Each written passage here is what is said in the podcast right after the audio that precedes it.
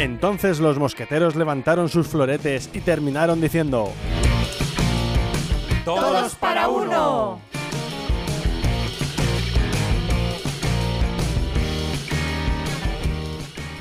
Hola, muy buenas, ya estamos un día más en Todos para Uno, que ya sabemos que es vuestro podcast preferido, y estamos con Lavinia, con Cristian y con Eli. Hola, hola, ¿qué Muy tal? buenas. Y con David. Y yo también estoy.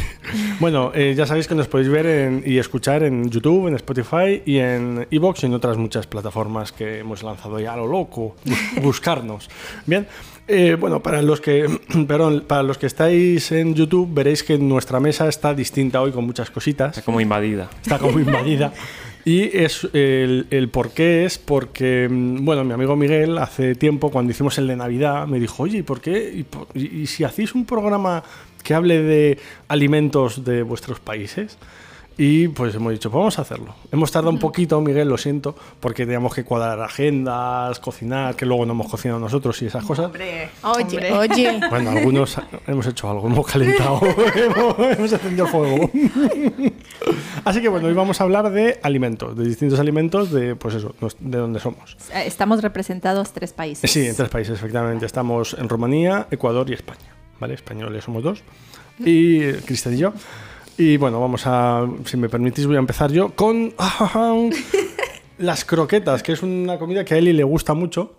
Yo soy, bueno, normal, pero a Eli le encantan, ¿vale? ¿Y qué son las croquetas? Bueno, pues os voy explicando cómo se va haciendo. Las ha hecho mi tía, por cierto, muchas gracias, Elena, que cocina muy bien. Por eso algunos no hemos cocinado, yo no Bueno, cocino. tú las has freído. Sí, sí, uy, Eso es verdad. Eso es un trabajazo, ¿eh? Ojo. El engorro del aceite, oye, que sí. tampoco. Eso sí. Eh, bueno, os voy explicando los ingredientes a medida que os explico cómo se va haciendo, ¿vale? Eh, pues en principio se echa cebolla muy picada en aceite.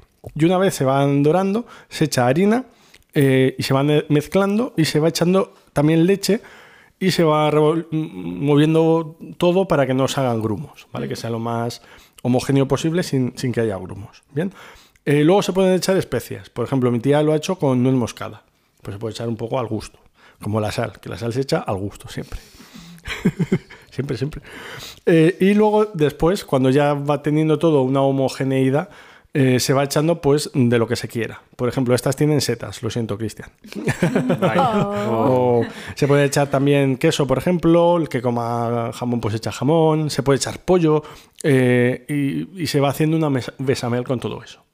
¿Vale? ¿Por qué digo que se puede echar todo? Luego lo explicaré, pero bueno, se puede echar todo porque es una comida que surgió hace mucho tiempo con las obras de las comidas. ¿Vale? Es decir, eh, para que no se tirase esa comida, pues se hacían croquetas. ¿Vale?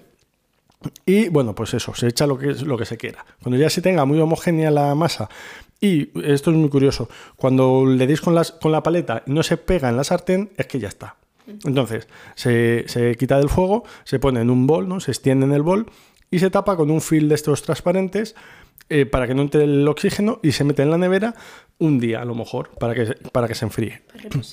Claro, para reposar. Entonces, al día siguiente se saca y, y, eh, tendrá una, mm, pues eso, un- Una textura. una textura, gracias, como la plastilina o algo así. Entonces, con eso se hacen formas, por ejemplo, suelen ser alargadas, ¿no? Pequeñas. Eh, yo, por ejemplo, a Carlos Arguiñano, que es un cocinero español, he visto que las hace eh, en, una- en un momento, dice, mira, las he hecho así alargadas o circulares, pero también las he hecho como si fueran dados y tal, para pues que sean más, pues eso, más fáciles de, de freír. Más originales también. Más vuelta. originales también, sí, sí. Es un grandísimo cocinero, sé que las puede hacer como le dé la gana. Entonces, con esta masa que, que decimos que es como plastilina, se pasa por harina, huevo y eh, queso rallado. Pan rallado, perdón. Queso rallado. Hombre, no estaría y mal. pan rallado. Y pan rallado. Y de ahí ya se pasa a la sartén, que más o menos las cubra un poquito o a, o a la mitad. Se van, pues eso, cocinando, se van friendo y ya se sacan y se comen. Así que, bueno, pues, pues eso. Os explico el origen, que veo- os veo con, con cara Con de, ganas, con cara sí, de comer. sí, sí. Os explico el origen, ¿vale? El origen creía yo que era español, pero no lo es, aunque en parte sí lo es, porque es en el Imperio Romano cuando surge esta, esta costumbre de coger estas obras y hacer este tipo de fritura. Pero el- la eh, receta original o la más eh, común que tenemos ahora surge en el 1691 en Francia.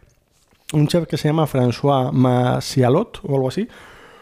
y lo hizo para el, para el reinado en esa época, el, el rey de esa época de Francia.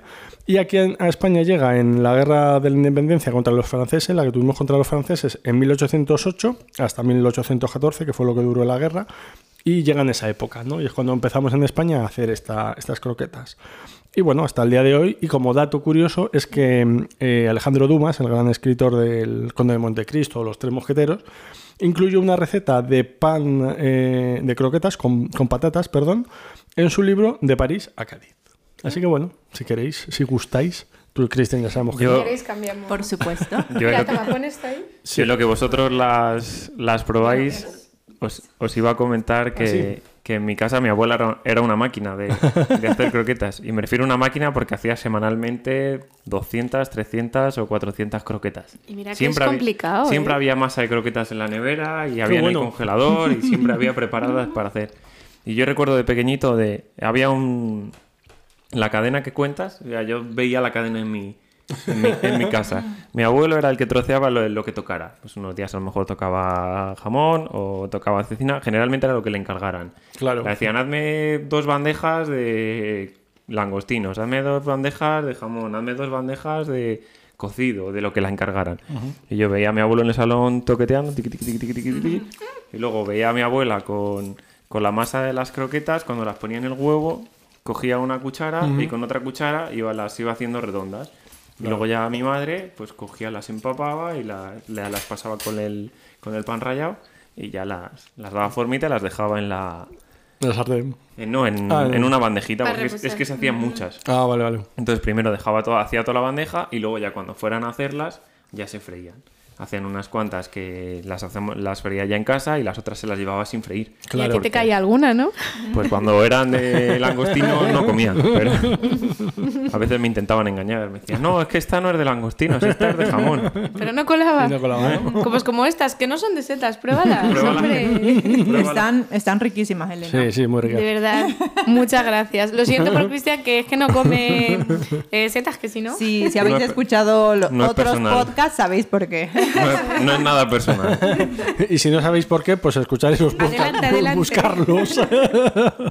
bueno, Eli, ¿tú qué, qué comida quieres Bueno, traernos? ¿Sí? yo os voy a hablar de las humitas. Me pasó eh, algo parecido a, a lo de David, que eh, las humitas eh, pensé, bueno, que se comen en Ecuador mucho, eh, humitas dulces y saladas, pero luego me di cuenta que las humitas realmente no son ecuatorianas, sino son de todo el imperio eh, incaico, ¿vale? De, eh, de- de la época precolombina, antes de la llegada de los españoles. Entonces las humitas se comen en Perú, en Colombia, en Ecuador, en Bolivia, en Argentina, Chile y hasta incluso en Centroamérica, ¿vale? El, el maíz o el choclo que le llamamos, que es una palabra más quechua, eh, se, mm, se ha pensado comúnmente que es de origen mexicano, pero en realidad eh, algunos estudios han mostrado que incluso antes de lo que se encontró los hallazgos fósiles de México, el, el el maíz ya estaba en Perú, ¿vale? Incluso en Perú, que es la zona, sabéis que el Cusco era la capital del imperio inca y eh, que en Perú hay 50 tipos de maíces de todos los colores, ¿vale? Sí. Para hacer las humitas eh, se necesita sacar el choclo o el maíz tierno. Es un maíz un poco diferente al que encontramos aquí, porque es un maíz que tiene menos agua que el, el de aquí. Cuando se hacen aquí las humitas, pues salen muy aguadas. Este maíz es un maíz un poquito diferente. Y este maíz, pues para hacer las humitas se tiene que unir, como, como mencionabais, ¿no? Eh, como mencionabas, pues toda la familia, porque eh, pues en algunas ocasiones la familia siembra el choclo que, que demora unos tres meses en, en crecer y en dar su fruto. Entonces recolectan el choclo, llevan eh, en unos sacos grandes a la casa, tienen que pelarlo y como veis es un alimento muy ecológico y se envuelven las propias hojas del maíz. Entonces tienen que sacar eh, las hojas del maíz eh, sin dañarlas. Sin dañarlas. Eh, y luego tienen que cortar o quitar los granitos del maíz uno por uno. Y luego en unos molinillos, que no sé si, si conocéis, unos molinillos eh, que existían antes y ya no se usan, que le das la vuelta así y vas moliendo. y van- Exactamente. y van moliendo. Pues metías eh, los granos del maíz, ibas moliendo, ahora pues puedes molerlos en la licuadora, ¿no? Y está eh, también, pues para, para este maíz molido, eh, pues se le prepara con un poquito de cebolla, se le alinea con cebolla, queso, huevo. eh, antiguamente, pues con manteca, porque la mantequilla no existía. Claro. Pero luego, una vez que ha entrado la mantequilla, que es un poco más sana que la manteca de animales, eh, pues se ha puesto la mante eh, o la margarina. Y se le envuelve en esta hoja de choclo y se lo cocina al vapor, ¿vale? Entonces se ponen las mazorcas sin choclos abajo, eh, como para hacer una base, se pone agüita y encima, que ya no les toque el agua, se pone estas, ¿no? De pie y se las cocina al vapor. De pie. De pie. De pie. Sí, exactamente. O sea, las es tienes que enrollar bien, porque Tienes como- que enrollarlas bien para que no se te Pues salga, sale por exactamente. abajo. ¿no? Por el lateral. Y, eh, y se las ubica alrededor de la olla, ¿no? Alrededor, En que queden círculo. bien pegaditas, bien pegaditas para que no se salga. Mm. Eh, y en, eh, antiguamente se sabe que, no sé si habéis escuchado de la Pachamama, porque bueno, en el Perú, eh, la cocina peruana pues es muy conocida, es que se hacía un hueco en la tierra, se ponían piedras, se, se hacía fuego para que las piedras se calienten y cocinen la carne que era de la Encima Pachamama. piedra. Ujú. Y en este caso, esto también se ponía ahí para que van a ser cocinadas como al vapor, ¿no? Y bueno, este es el plato. Y luego, bueno, como me di cuenta que no era ecuatoriano, pues he hecho este, el cevichocho, que sí que es un poquito más ecuatoriano. Sabéis que aquí en España se llaman altramuses. Estas leguminosas que son muy ben- beneficiosas para la salud porque tienen mucho calcio, vitaminas, proteínas y otros minerales y que bueno, es una leguminosa propia de los Andes. Eh, y en la zona andina de- del Ecuador, o sea, sabéis que tanto en Ecuador como en Perú se hacen los ceviches, pero en la zona de los Andes, de la montaña, de, de la parte alta, pues el pescado no fresco, porque el, el Claro. ceviche es con pescado En la fresco. montaña hay muchos pescados. Exactamente. Por lo que sea. Entonces se, se servía esto para que la gente, qué sé yo, cuando estás eh, por la mañana o, o en- haciendo trámites o lo que fuera, pues un poquito de esto, pues lo compras en, en comercios ambulantes en la calle. Entonces una de estas mujeres, Rosario Guamán, en la parte andina, eh, específicamente en una ciudad que se llama Riobamba, se le ocurrió pues alinear un poquito más esto y le puso un poquito de cebolla, jugo de tomate, eh, salsita, un poquito de limón, aceite y otros aliños. Y entonces lo empezó a servir y en estos comercios ambulantes que a veces Con los habéis visto carritos, estos sí, carritos sí, y que a sí. veces tienes incluso sillitas para que te sientes ahí Sí, a para comer. tomarte algo. pues la gente empezó a comer y le encantó. En la parte de la costa, en la parte donde hace más calor, porque claro, en Ecuador hay una zona donde siempre hace frío, que es en la zona de las montañas, y la, la zona que está más cerca al mar o que está en la Amazonía siempre hace calor. Entonces en la zona donde siempre hace calor hay plátano macho, que le llaman aquí en España, que nosotros le llamamos plátano verde, eh, pues se sirve los, el cevichocho con plátano verde y en la zona de la sierra o en la zona andina se lo sirve con eh, otro tipo de maíz que está tostado, un maíz tostado que no he conseguido. Si queréis probar un poquito con una cucharita, pues no, no tiene mucho No lleva, no champiñones, ¿no? No lleva No, no. Ver, mira, Sí, ahí seguimos con otro, eso. si queréis Sí. probar Sí, vosotros. claro. A ver a qué sabe. Sí, como, como dato, el, Podría- el altramuz aquí se le llama altramuz, en, en Andalucía se llama chocho y en Ecuador se llama chocho también. ¿En Andalucía también? Sí, en Andalucía hay zonas que se llaman Oye, chocho. pues me gusta mucho el aliño. Mm. Me recuerda el aliño al pico de gallo, ¿no? Es algo así, sí. Y el tomate también le da bastante frescor. Tal vez es un poquito con más mm, agua. No, no agua, pero, ¿sabes? Líquido. Un poco más líquido, probablemente. De lo que me ha quedado, pero bueno. Ahora no. No es muy radiofónico que, que se coma en la radio, pero bueno. Pero es lo que nos han propuesto. Claro, claro. Esto es para YouTube. Nosotros por por amor a, Por, nuestro, por nuestros fans, lo que sea. Porque no nos gusta nada comer. Así que bueno, muy rico. Luego los. Eh, ¿Cómo es? Las humitas las comeremos eh, fuera, Luego lo fuera de terminaremos, ¿eh? Nada, Sí. nada se va a tirar. y si no hacemos Aquí croquetas. desperdicio cero. eh, buena. Bueno, la línea. Me voy a beber un poquito de agua. Sí, sí, es tu turno. Pues mira, si me ayudas tú, David, Sí. voy a destapar el plato del que voy a hablar. Gracias. Si habéis escuchado más podcast, no es la primera vez que voy a hablar de este plato, pero es verdad que es la primera vez que lo traigo y voy a explicar realmente los ingredientes que lleva y cómo se hace. Se trata de la sarmale, para los que no nos están viendo. Y tengo que deciros que es el gran protagonista de las celebraciones y eventos en, en mi bello país. Y mm, bueno, pues que para los que no lo hayan probado, yo lo invito a que lo pruebe porque eh, son unos rollitos de col encurtida muy sabrosos. Que huelen ya. Sí, en cuanto destapas, llega, llega. Y bueno, es verdad que la cocina rumana ofrece innumerables carnes asadas, guisos, sopas, ensaladas, platos de verduras, eh, albóndigas, que llegaron a Rumanía a través de, mm, de las influencias italianas, en- con el Imperio Romano y demás, Claro. centroeuropeas, rusas, griegas y turcas también por cercanía. Entonces, su pasado como país comunista perteneciente al bloque soviético tuvo un gran impacto en la comida local, ya que eso hizo que retrasó 30 años en la llegada de los supermercados, de las tiendas, entonces, eh, mm, pues claro, ellos comían, sobre todo de la comida rápida, eh, manteniendo la cultura de preparar cuidadosamente su propia comida con materias primas sin conservantes. Eso hizo que estuvieran también más sanos que nosotros seguramente y sobre todo que ellos trabajaban eh, su propio alimento.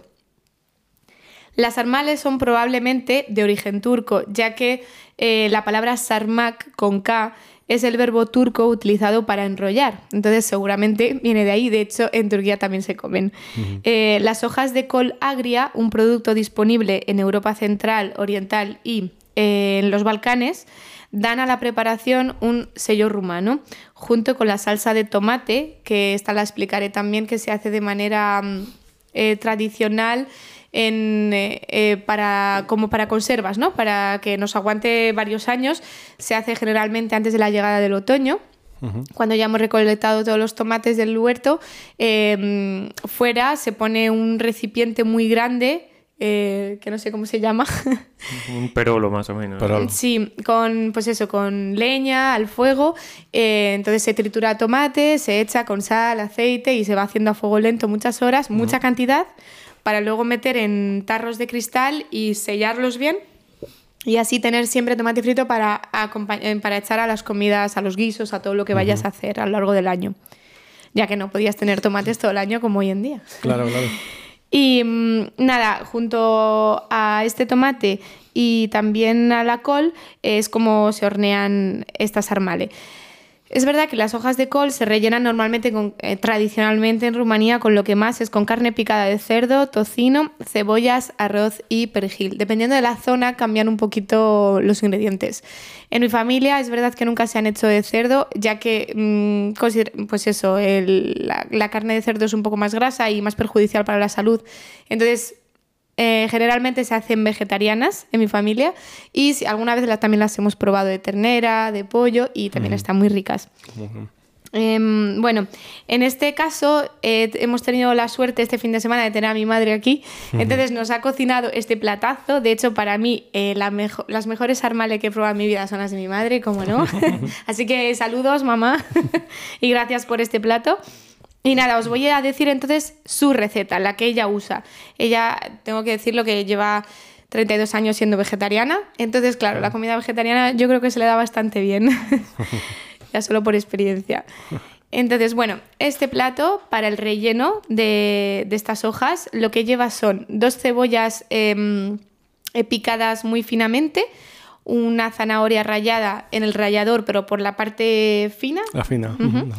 Y em, se ponen todo a sofreír en, un- en una olla o en una sartén con aceite y, des- y con agua. para que se pochen, no solo se doren. Entonces, ta- también un vaso de arroz y medio vaso de eh, carne de soja, en este caso, texturizada eh, en el grano pequeño, no, la, no los cubos. El arroz crudo, ¿no? Se va Sí, cocinando sí, sí, ahí. sí, arroz crudo. Se va eh, empapando ahí de todos los sabores y un poquito ahí con el agüita que le hemos echado también. Perdón. Y también se pone la, lo que es esta pasta de tomate que hacemos, ¿no? El tomate frito eh, de conserva. También se le echa vegeta, que es, eh, son unos condimentos que lo usamos para casi todas las comidas en Rumanía. Eh, son como verduras deshidratadas, normalmente las que se ponen en un sofrito, que es cebolla, zanahoria, pimiento rojo, pimiento verde. Em, y con también cúrcuma a lo mejor y sal y todo ahí mezclado, pimienta. Entonces todo eso deshidratado se hace como en un polvo y tú vas echando. Entonces es mm, así lo más parecido que tenéis creo que son las pastillas Maggi, Sí. pero en polvo en vez Claro. de pastilla para que no lo eches solo a caldos, Claro. sino también a cualquier tipo de comida. Se echa eso y ¿Eso se encuentra aquí en España? Sí, de hecho, es verdad que yo uso una marca que es mm, pues que no tiene conservantes, Ah, bien. que es más complicada y yo la compro directamente de Rumanía, pero aquí eh, tenemos eh, la marca Delicat que se encuentra en el Carrefour también, en la zona Ah, de, De de los alimentos que hay en países, diferentes ujú. países se encuentra, o en tiendas rumanas eh, que también hay Ujú. Y aquí se, en y se España. llama Vegeta, Vegeta. como sí. el de Dragon Ball, ¿no? Di que sí, tú tenías que decirlo. De pelo de punta. Estaba segura que David lo tenía, o alguien te lo tenía que comentar. ¿A que sí? Porque de hecho busqué en internet cómo se dice Vegeta en español y obviamente que me salió fotos de... De Vegeta, Eso claro que sí. Y aparte de, de Vegeta también se le echa tomillo a esta mezcla, ¿vale? Entonces, después de mezclarlo todo y ver que tiene ahí una consistencia, se quita del fuego. No se deja cocer de todo, del todo el arroz tampoco, está semi-semi el grano. ¿Por qué? Porque ahora viene el siguiente paso y es que, eh, te- eh, ah, bueno, la col encurtida.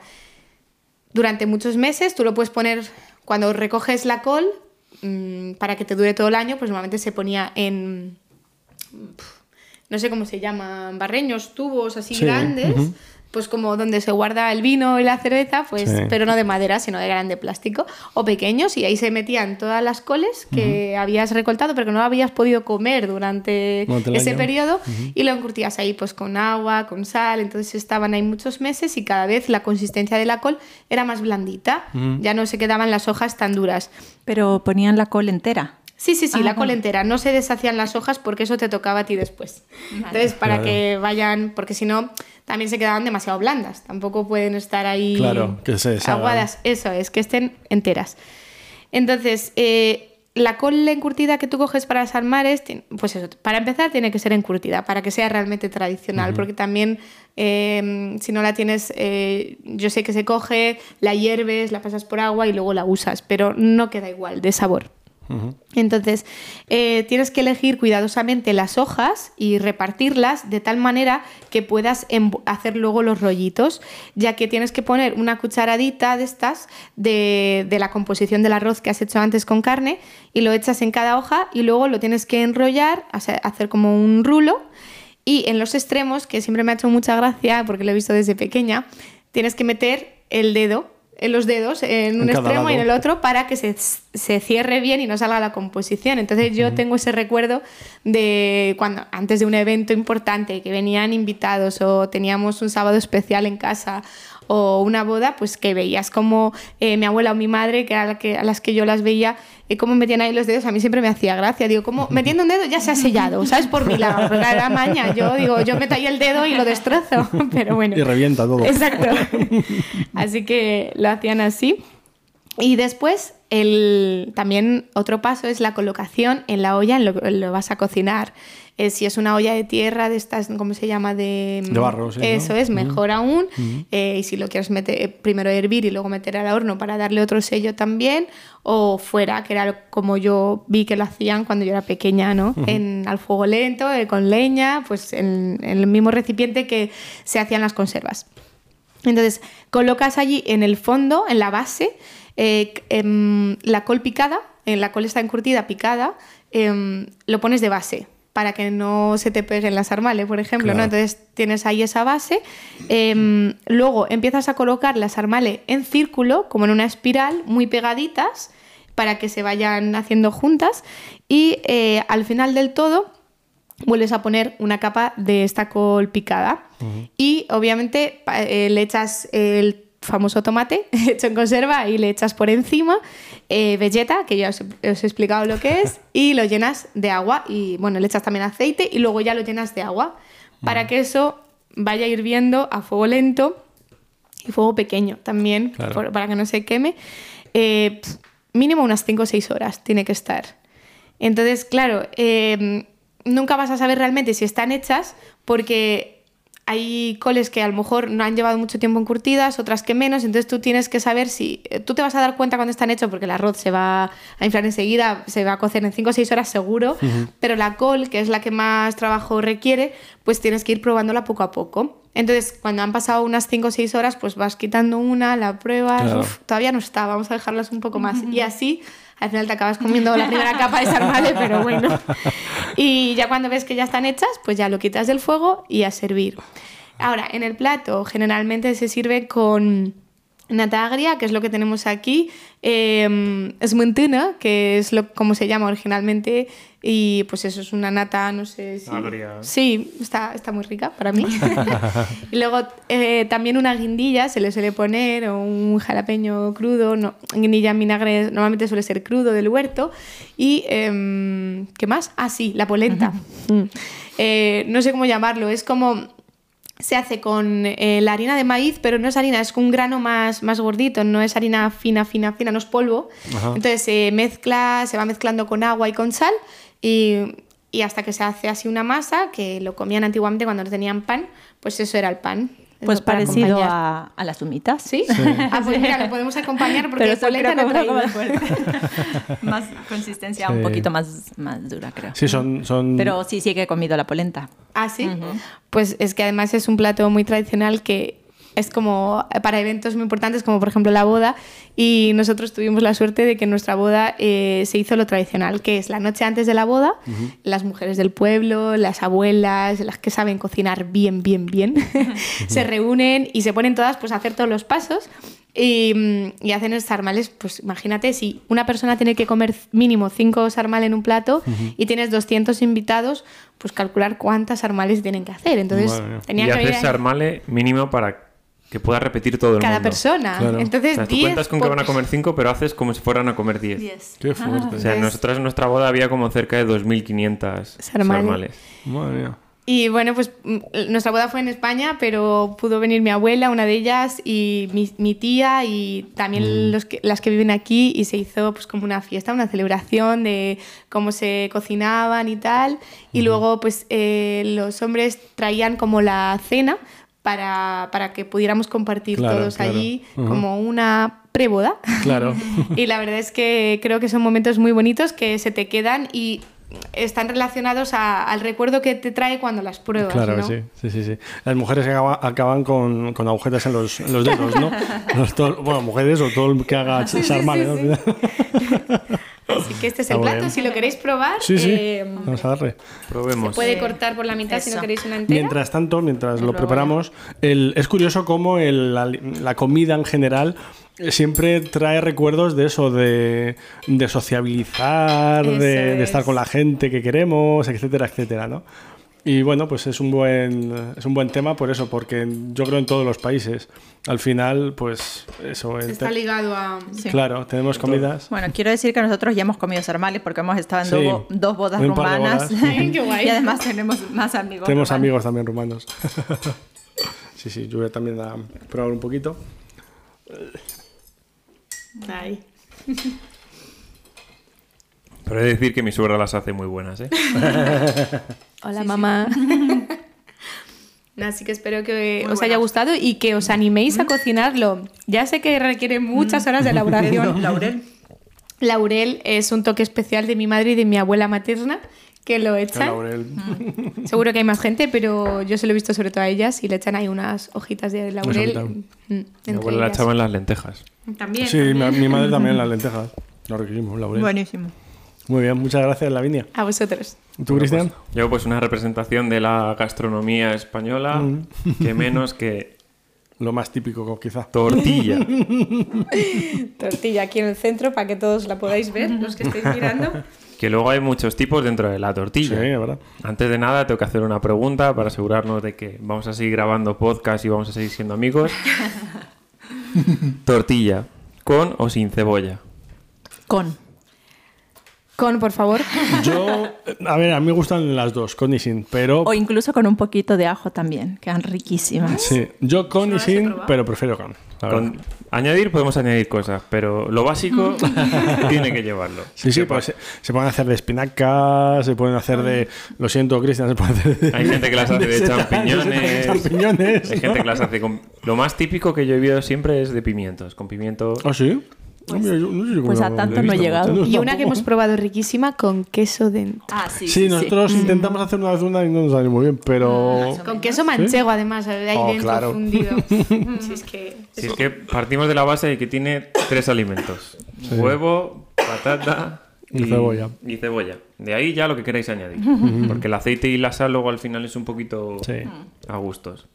Lo que es un poquito incierto es el origen de la, de la tortilla. Hay muchas fechas y muchas teorías. Hay gente que dice que se inició en 1798, otros en 1835. Madre mía. Pero hay datos de que en 1767 ya se hacía. O sea, hay documentos de que se han transcrito.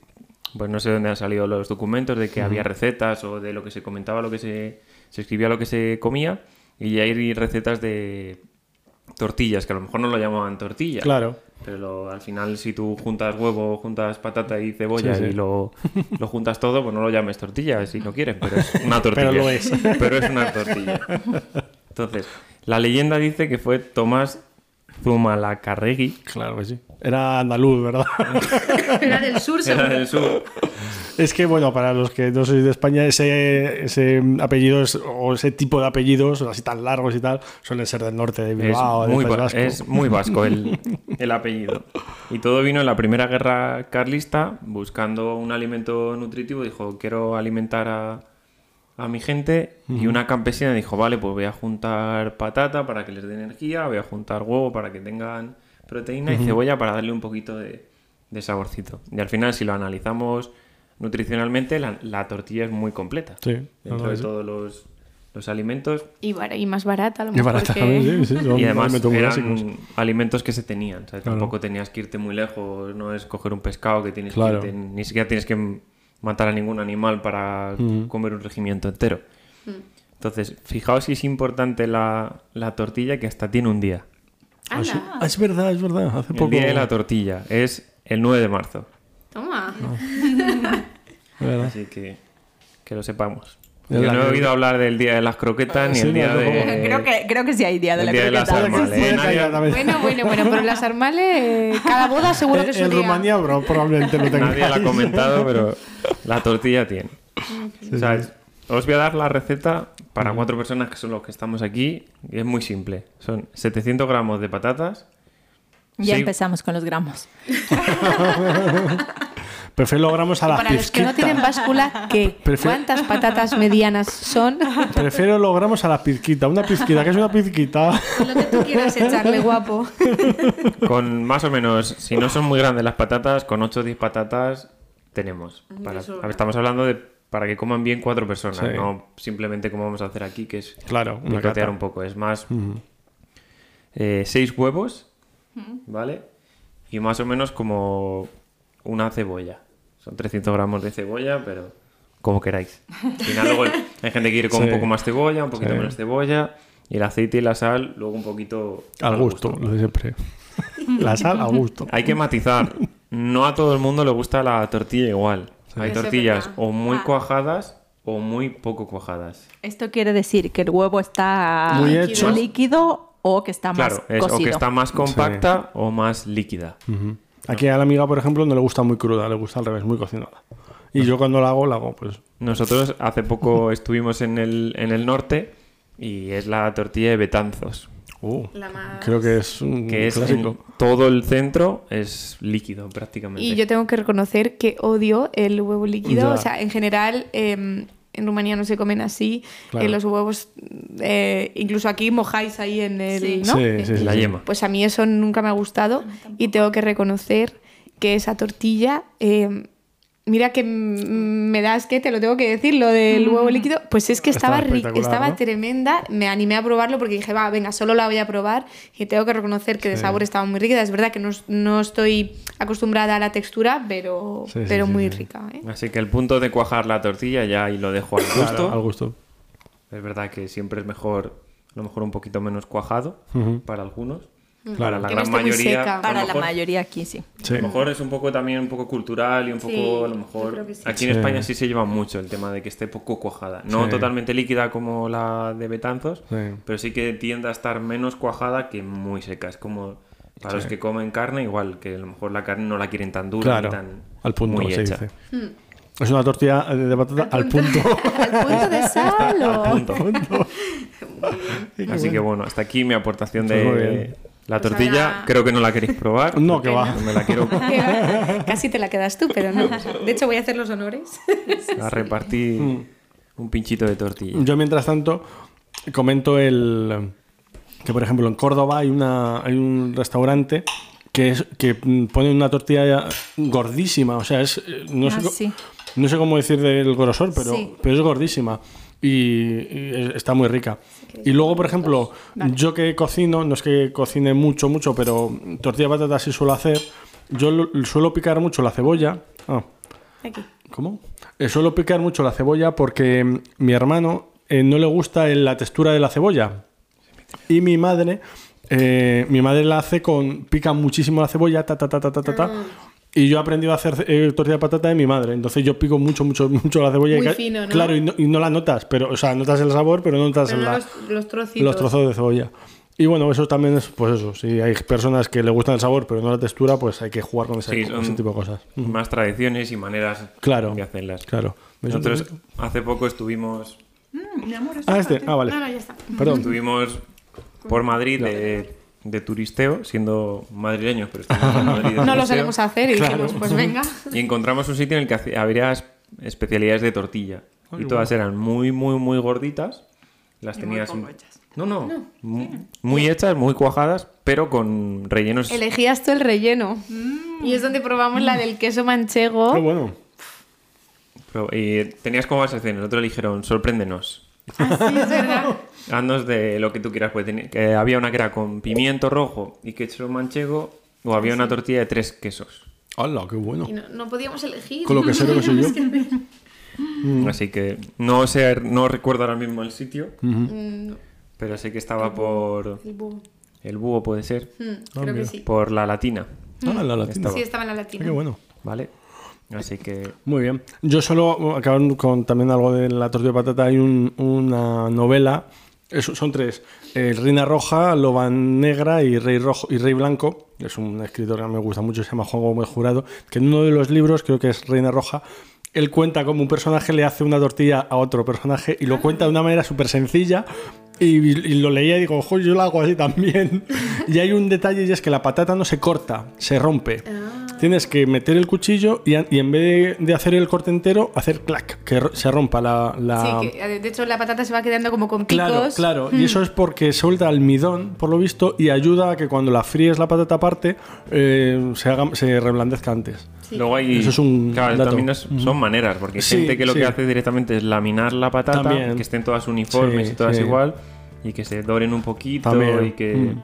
Eso ya al final Sí. es la Yo a, a un chef lo vi una vez con patatas fritas, directamente de. No chips de bolsa, Sí. pero patatas fritas. Y también dices, sí, se puede hacer. Y es verdad, claro, al final son patatas. Es patata Claro, y es- en cuanto a la... Es la textura, es como todo, la textura que tú quieras que tenga. Sí, sí, sí, sí. Así, Así que que bueno, bueno. chicos, no, no sé si queréis añadir algo más de hasta- alguna.